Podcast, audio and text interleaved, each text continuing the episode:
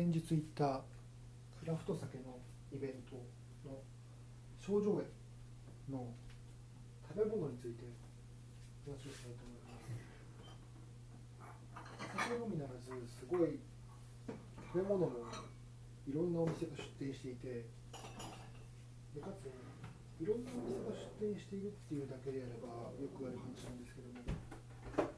びっくりするぐらいどれも美味しくてどれもやばいテーマのものでやばいテーマのものでやばかったです。なんて言っても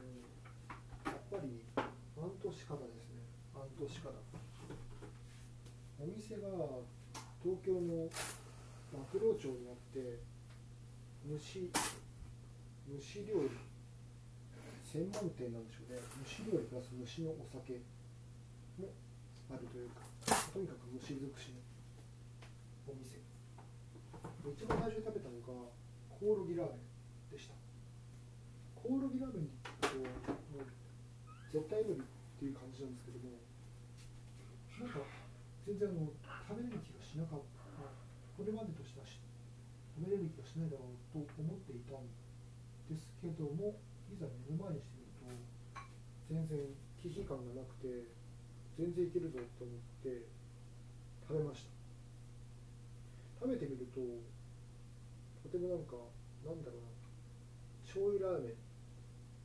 すごいいい出汁の取れた、うんまあ、魚介とも言えないけど近さとしては魚介に近いあっさりさがありましたね。でもちゃんと出汁があるようなで聞くとうんとコオロギ9割方コオロギだったか8割だったかな。9割か8割コオロギから出汁を取っていて残りの1割2割が昆布と椎茸から出汁取っていた気がしますでほとんどコオロギなのにこんなにうまいんだってことでコオロギのポテンシャルの高さを感じましたね。でトッピングにどうぞということであのコオロギ揚げ揚げコオロギが並べてあって本当はなんか自分で選んでもいいらしいですね一番可愛いいのをどうぞ一番可愛いのどうぞって言われて笑ってしまいましたね。可愛いもクソもあるんだろうかみたいな感じででもまあなんか特に決めないでいるとこのまま乗っけてくれて出してくれましたよね一番可愛いの選んでよかったんだろうかという感じでその店でも他にも食べて、えー、となんか蚕幼虫のソーセージこれ別にソーセージなのでもうなんていうのか練ってあるので特に虫感蚕感はなかったんですけども味についてはなんていうかエビのような系統。エビのような系統だけどもエビよりうまみがある。何なんだろうな甘みなのかな。エビよりうまみがあってエビより美味しいと思いました。味だけで比べるとエビのソーセージと蚕のソーセージ2つ並んでいたら絶対に蚕の方を選ぶ選ぶなっていう感じのなんつ味でしたね、まあ、他にも毎年かけて食べた気がするんですけども、まあ、そこは忘れましたね。で関係ないけどあのバンドバンドの演奏が始まった時にちょうど半年からでどれを食べようかなと思っていてそのバンドにめちゃめちゃ食いついていってなんかもう今話をしていた店員の店番をしている方がもうライブのステージの方に行くのが面白かったですね。すごい。なんかあの、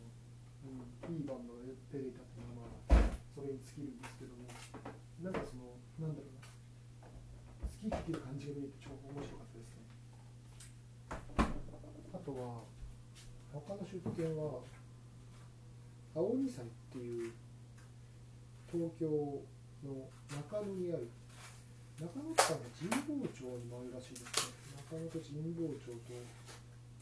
4軒あるって言ってたから他にもあるんでしょうね。で沖縄にもある。沖縄も入れて4店なのか沖縄入れて4店なのか忘れました。でなんかすごい沖縄と中野、まあ、東京すごいなんか結構距離があるなと思って聞いてみたら料理人の人が元働いてる料理人の人が東京から場所を移って中野で店を構えたっていう話がよくですね。で後で調べると当然ながら日本酒すごい扱っているその居酒屋ででは面白いのがなんと店番をしている人はお店の人じゃないお店の人じゃない人が店番をしている。いうのが面白かったな何かって誰かっていうとお客さんらしいですねお客さんが店番をしていて同日のイベントの中で土日泊まってで月曜日に帰るんだって話をしていてまあそんぐらい疲れているんだろうな。まあ愛されているんだろうなっていう感じがして面白かったですし、まあ、多分なんか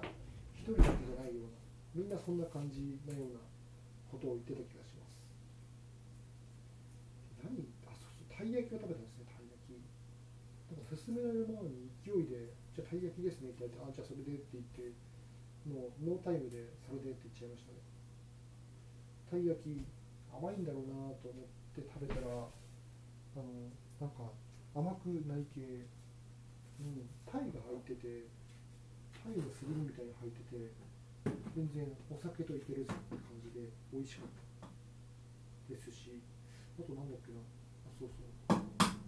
代表の人と確か福岡の酒蔵のリブルムさんのところで話をしたような気がします。ですごいなんか面白くて何を話したか覚えてないんですけども、まあ、面白いことを言ってらっしゃっていてでこちらもそれでなんか連想していってあのこの前読んだ香りの本。フレーバーマトリックスっていう本を出してあそうそうなんか原料がこの原料なのになぜか違う風味を感じるっていう会話をしていってその流れでフレーバーマトリックスって言って食べ合わせとか組み合わせによって違うそれぞれ別々の香りのものからまた違う別々の香りが生み出されることがあるみたいなことを連想していったらちょっと面白がってもらえたのかなんか名刺をいただきましたね。ただ大元の名刺はもう配り終えたと言って何か違う違う企業の名刺、違う企業の名刺なんだって話ですけど、まあ、複数会社やられてるって話でそういったそういった名刺をもらってまあ名刺をもらったかってわけじゃないですけども食べたものも美味しかったし置いてる酒もいいの置いてそうですし何よりそのお客さんの店番をするみたいな感じの、まあ、ある意味でゆるさみたいなのも面白くてまあ機会を見て行ってみたいなと思いました。あと何だったかなあとなんか他の全然気づかなかったというか食べられな。かったんですけども秋田の永楽食堂っていう秋田の酒好きにはレジェンド級のお店が出店していてカレーを出していたのでそれを食べてなかったなってすごい後悔してますね。あと何食べたかな。あとあれだ秋田のお店で日本酒ライン黒っていうところのお店でもつ煮を食べましたね。やや甘めで